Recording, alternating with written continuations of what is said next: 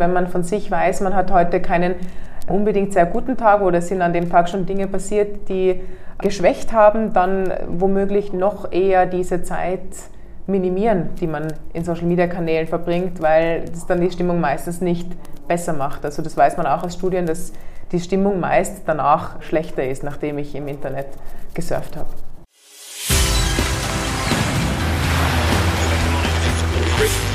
Gut zu wissen der Erklärpodcast der Tiroler Tageszeitung. Hallo und herzlich willkommen zu einer weiteren Folge von Gut zu wissen. Ich bin Vanessa Grill und bei mir erfährt ihr gleich mehr über die Chancen und Risiken von Social Media.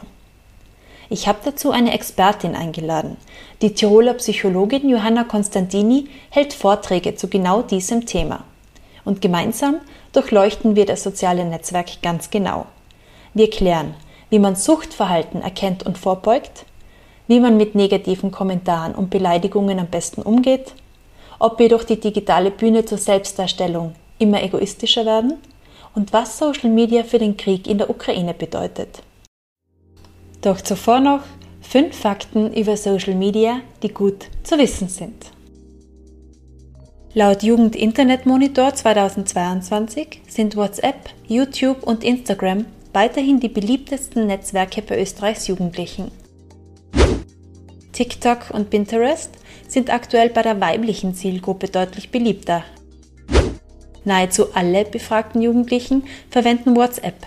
Es werden aber zunehmend auch andere Messenger-Dienste genutzt. Signal und Telegram liegen gleich auf bei 25 Prozent. Wie eine Studie der Universität Wien zeigt, kann die Fülle audiovisueller Reize, wie sie Videokanäle bieten, das Gehirn überfordern.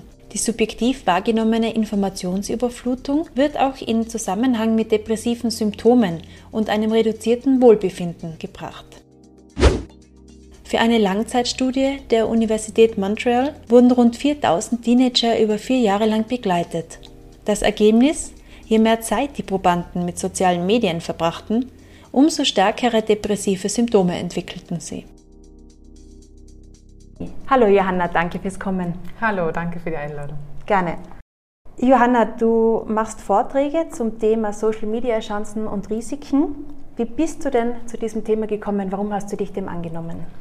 Ich habe mich während meines Psychologiestudiums bereits diesem Thema angenommen, ähm, habe damals beruflich im Marketing gearbeitet, im Digitalmarketing unter anderem und habe das immer sehr spannend gefunden, was Social Media für Möglichkeiten bietet, aber eben auch was für Risiken dahinter stecken und habe diesen Themenbereich dann sozusagen in meine psychologische Laufbahn mitgenommen und widme mich dem jetzt in der Praxis.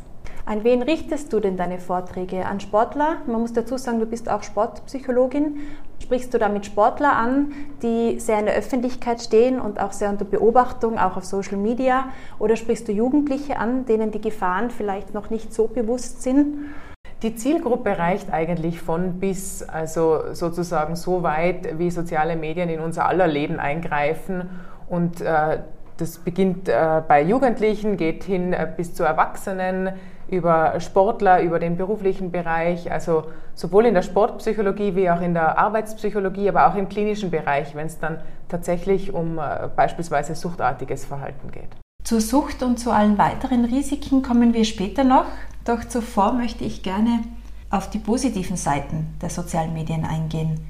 Worin siehst du denn die Chancen? Also Social Media ähm, hält allerhand Chancen bereit. Wir haben es nicht zuletzt jetzt in der immer noch grassierenden Corona-Pandemie gesehen, dass über Social Media einfach eine Vernetzung stattfinden kann, ohne dass man sich treffen kann, ohne dass man Tür an Tür wohnt und trotzdem kann man miteinander kommunizieren, man kann Informationen austauschen, man kann Social Media als Inspirationsquelle nutzen, beispielsweise auch im Sport über Trainingsvideos, aber auch im Berufsleben.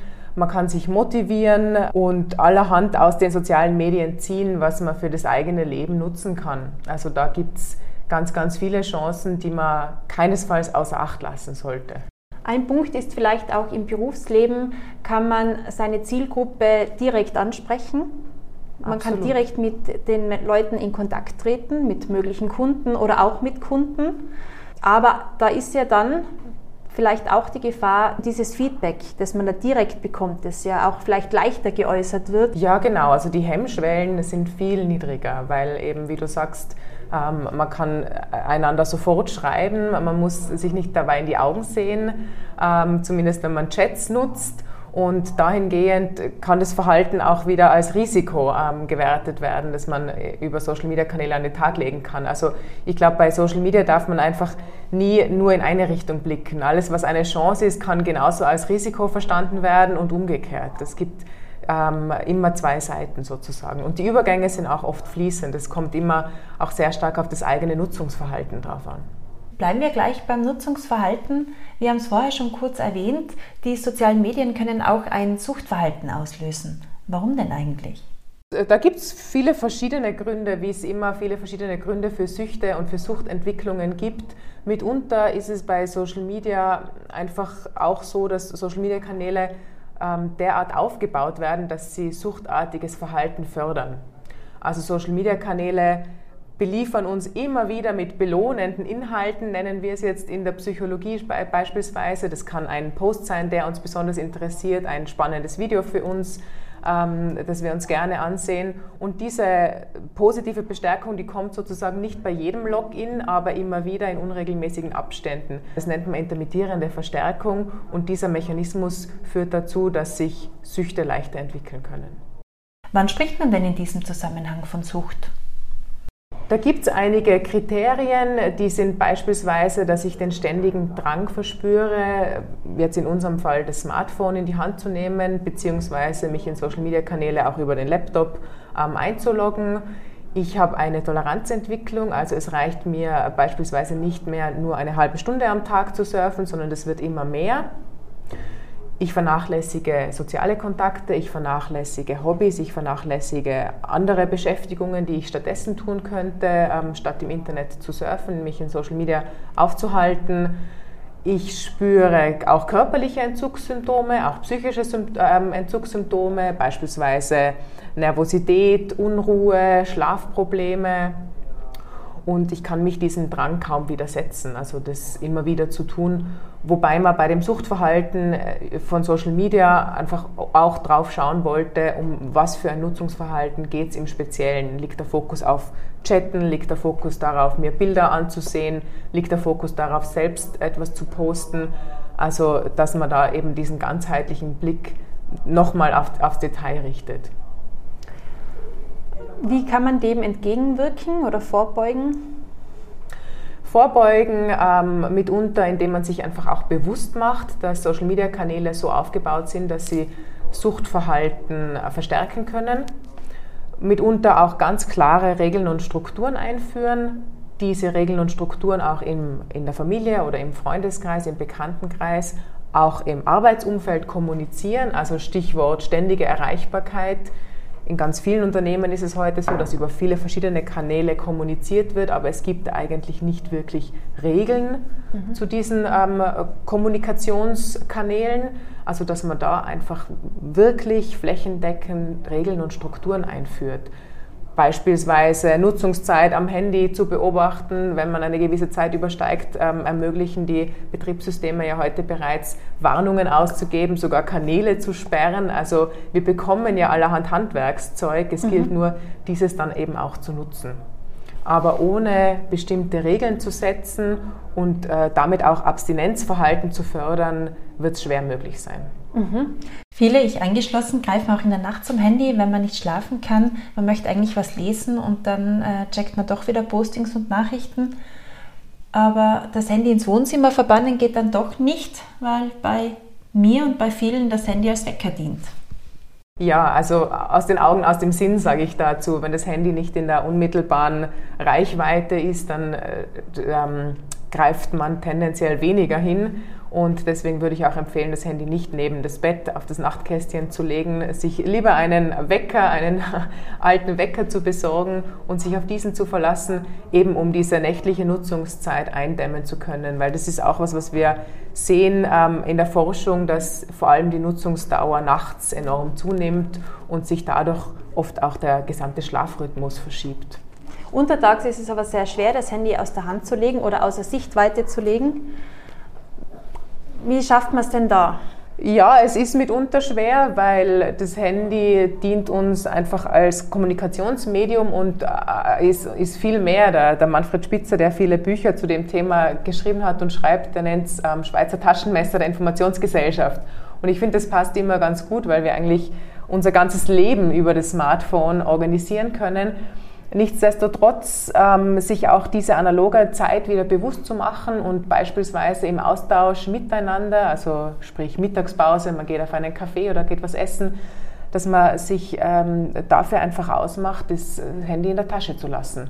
Ich finde, das hat auch immer was mit Respekt zu tun, dass wir nicht äh, Bildschirme zwischeneinander schieben. Jetzt haben wir die Pandemie im äh, mittlerweile zweiten Jahr und wissen, dass wir unsere sozialen Kontakte brauchen und dann werden sie immer noch von einem Smartphone gestört. Also das ist ja schade.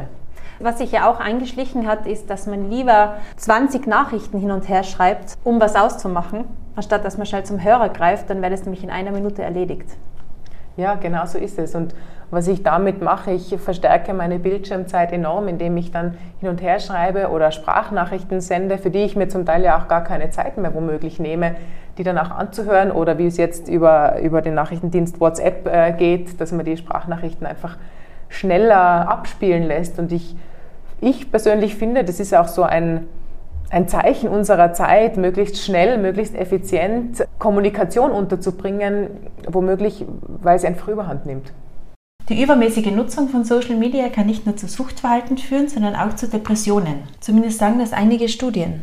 Es gibt dazu schon allerhand Studien, gerade was depressive Verstimmungen, Depressionen angeht, mit unter dem geschuldet, dass man über Social Media Kanäle sehr schnell in den Vergleich kommt also sich sehr schnell, sehr leicht mit anderen Userinnen und Usern vergleichen kann. Die sich immer nur von der besten Seite präsentieren? Mm, natürlich, hauptsächlich. Genauso funktionieren einfach die Kanäle und so funktioniert die positive Resonanz, die man auf die eigenen Postings bekommt.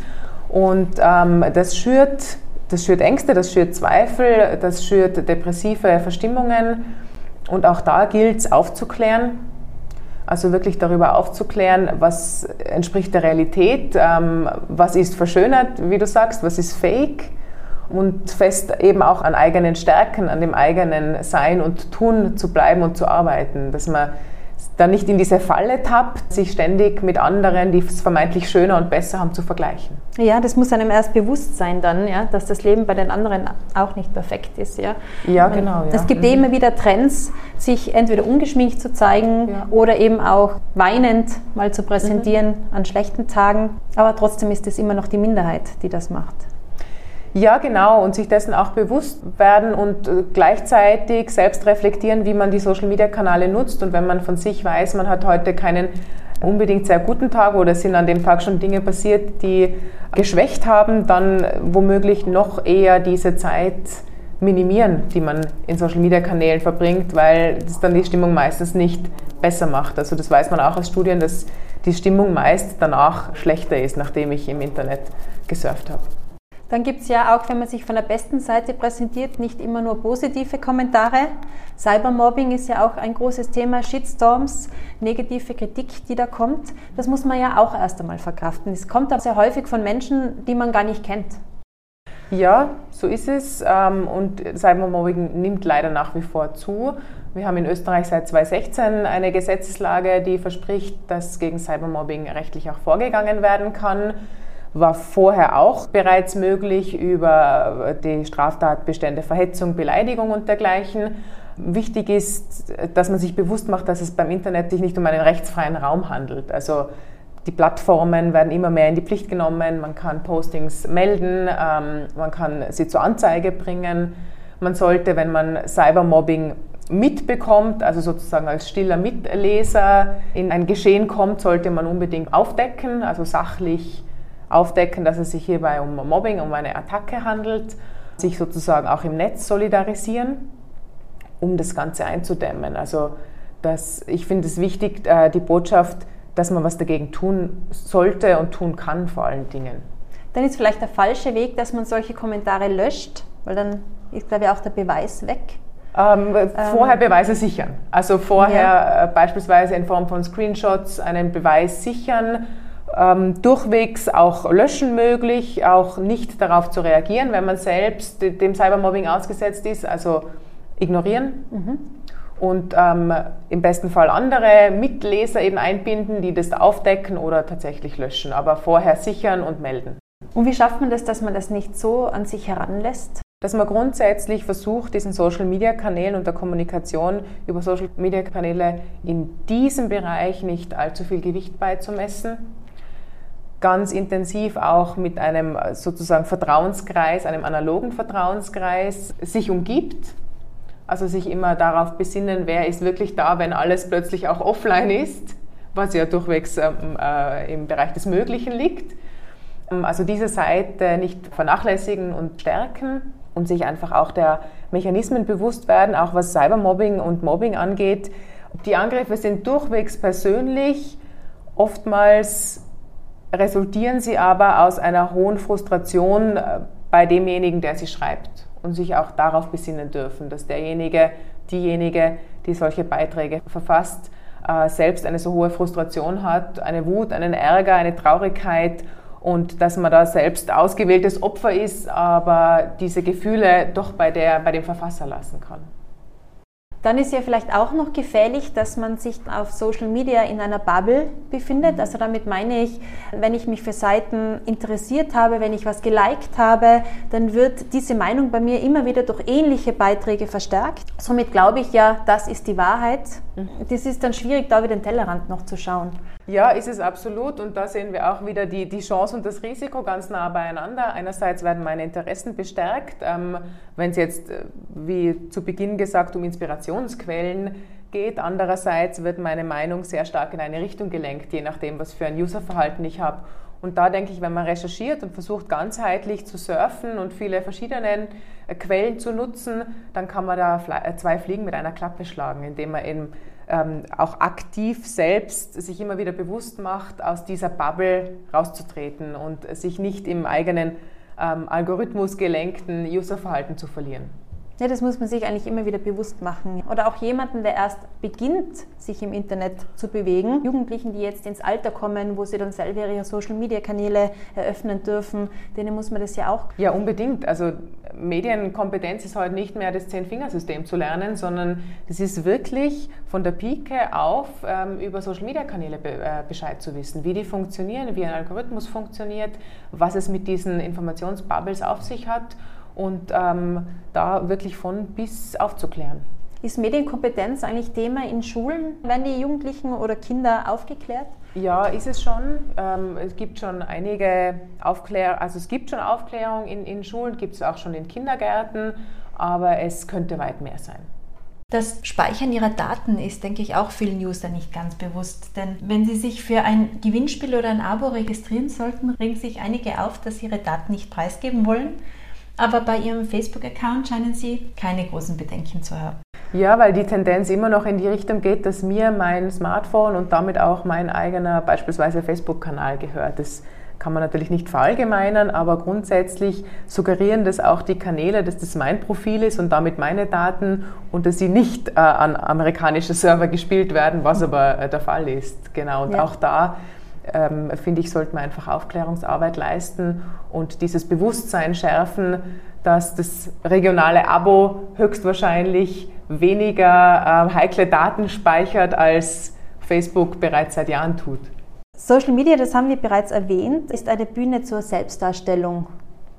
Was macht das mit uns? Werden wir oberflächlicher und egoistischer? Jein. Es gibt schon Forschung, die einfach zeigt, das Selfie ist das meist fotografierte ähm, Motiv unserer Zeit. Ähm, Stress, mitunter auch digitaler Stress, gilt als Gesundheitsgefahr ähm, Nummer eins im 21. Jahrhundert, äh, weil einfach alles auch sehr, sehr schnell funktioniert. Ähm, Stichwort oberflächlich. Ich denke, die Oberflächlichkeit liegt äh, mitunter auch daran, dass wir schlichtweg vielfach keine Zeit mehr haben, um uns intensiv und tiefgehend mit Dingen zu beschäftigen, weil wir einfach mit sehr, sehr vielen äh, Reizen konfrontiert werden im Laufe unserer Tage. Und diese allgemeine Lebensgeschwindigkeit würde ich mitunter da, ähm, dafür verantwortlich machen, dass wir ein Stück weit oberflächlicher werden müssen, weil es eben gar nicht reicht, unsere 24 Stunden, die an einem Tag bleiben, äh, um wirklich in die Tiefe zu gehen. Was aber möglich ist, wenn man sich eben dem eigenen Userverhalten bewusster wird und beispielsweise Kommunikationskanäle von der Liste streicht oder offener eben, wie gesagt, kommuniziert, wie sprechen wir miteinander, wann sprechen wir miteinander online, mhm. damit uns mehr Zeit bleibt, um im besten Fall offline in die Tiefe gehen zu können. Befürwortest du Digital Detox, also Zeiten, in denen man das Smartphone komplett beiseite legt? Manche nehmen sich das für den Urlaub vor, damit sie dort weder E-Mails beantworten noch im Internet surfen. Ich würde es grundsätzlich nicht verneinen, wobei ich eher den Weg gehen würde, Digital Detox in den Alltag einzubauen. Also äh, sprich nicht unbedingt auf das komplette Verbot vom Smartphone über Tage hinweg ähm, plädieren, sondern versuchen, sich Zeiten zu setzen und alltagstauglich Offline-Zeiten einzuplanen, weil es oft mehr Stress macht, wenn ich jetzt plötzlich ganz verzichten muss ähm, als schrittweise in einen Konsum zu gehen, der mir gut tut und wo ich weiß, ich, ich habe Zeit für mich und ich kann besser mit den Kanälen umgehen. Mhm. Kommen wir zum Thema Fake News. Im Hinblick auf den Ukraine-Krieg gerade sehr aktuell. Es werden massenweise Videos, Bilder, Nachrichten, Meinungen und Kommentare geteilt und verbreitet. Es ist nicht immer ganz klar, von welcher Seite diese Meldungen kommen und ob sie wahr, aktuell oder falsch sind. Wie lassen sich denn diese Informationen richtig einschätzen? Man wird nicht immer alle Fake News aufdecken können. Ich glaube, so weit sind wir, dass es nicht immer gelingen wird, aber man kann ähm, Zeit investieren, um zu versuchen, diese aufzudecken. Und das würde ich dringend empfehlen. Also wirklich sich auf unterschiedlichsten Nachrichtenseiten, auch aus unterschiedlichen Ländern äh, zu informieren Links, die einfach geteilt werden, versuchen zu verifizieren, also den Links folgen, schauen, ob die Seiten beispielsweise ein Impressum anführen, wer wirklich der Verfasser ist. Ähm, wenn Interviews geführt werden, diese Interviewpartner nachrecherchieren, ist es, sind die tatsächlich diejenigen Personen oder gibt es diese Personen in der Realität, die da angeführt werden? Also wirklich ähm, Zeit für Recherche investieren. Natürlich besteht die Gefahr, auf Fake News hereinzufallen, wenn wir jetzt beim Ukraine-Krieg bleiben und dass damit Propaganda betrieben wird, sollte jedem von uns klar sein. Dennoch handelt es sich bei dem Krieg in der Ukraine um den am besten dokumentierten Krieg in der Geschichte. Und Social Media spielt dabei die größte Rolle. Selbst der ukrainische Präsident Zelensky meldet sich mit Videos aus dem Kriegsgebiet. Die Bilder und Videos, die auch von Betroffenen gepostet werden, erzeugen riesige Betroffenheit, egal ob sie wahr oder falsch sind. Diese Emotionen, die dadurch ausgelöst werden, sind sicher eine große Chance. Die Chancen sehe ich vor allen Dingen darin, dass der Präsident Zelensky sehr gut weiß, weshalb er Social Media nutzt, weil er es einfach sehr gut kann. Er kann sich da auch sehr gut inszenieren und ähm, an die Öffentlichkeit Bilder äh, senden, die wirklich Hilfsbereitschaft, Solidarität schüren und das ist auch dringend ähm, gebraucht. Man ähm, sieht ganz, ganz stark in diesem Ukraine-Krieg, ähm, wie nah Chance und Risiko aneinander, beieinander liegen. Und man sieht natürlich auch, dass, äh, dass, dass Kanäle schlichtweg gesperrt werden oder sich auch zurückziehen, wie es jetzt gerade in Russland der Fall ist. Facebook und Instagram sind gar nicht mehr abrufbar. Ähm, da ist nur das, das staatliche Fernsehen sozusagen. Und ähm, man sieht, welche Macht hinter diesen Kanälen steckt. Also welche Macht auch in diesem Kriegsgeschehen das äh, ganz andere Realitäten schaffen lässt. Also wir haben da auf der russischen Seite ja den, die Spezialoperation ja. und der Krieg, der schlichtweg verneint wird. Und ähm, die, diese globale Sicht darauf bis ins kleinste Detail, bis in den Luftschutzbunker, zu den Kindern, die dort um ihr Leben weinen, ähm, das schürt natürlich Nähe, das schürt Betroffenheit und die ist ganz dringend gebraucht und da ist eine ganz, ganz große Chance darin, dass wir diesen Einblick auch bekommen und hinschauen und nicht wegschauen können. So, nach diesen zahlreichen Einblicken an Chancen und Risiken, die die sozialen Medien mit sich bringen, kommen wir zum Ende. Johanna, möchtest du abschließend unseren Hörerinnen und Hörern noch etwas mitgeben? Ja, ähm, dass ich es ganz wichtig finde, dass man eben hier nicht äh, zu sehr schubladisiert und den offenen Blick behält, also sowohl Chancen sieht als auch Risiken und dass man sich aber umso mehr immer wieder auch auf das Leben offline besinnen kann und versucht, die Bildschirme auch ein Stück weit beiseite zu lassen, sofern es möglich ist. Vielen Dank fürs Gespräch. Dankeschön. Für mehr Informationen oder Anfragen zu Einzel- und Paarberatungen, Seminaren, Workshops oder Vorträgen besucht die Website von Johanna Konstantini unter www.konstantini.at. Ich verabschiede mich und bedanke mich fürs Zuhören. Legt das Handy auch mal zur Seite, aber nur bis es nächste Woche wieder heißt, das ist gut zu wissen. Gefällt euch unser Gut zu wissen Podcast? Dann teilt ihn, liked und bewertet ihn in eurer App. Das war Gut zu wissen, der Erklärpodcast der Tiroler Tageszeitung.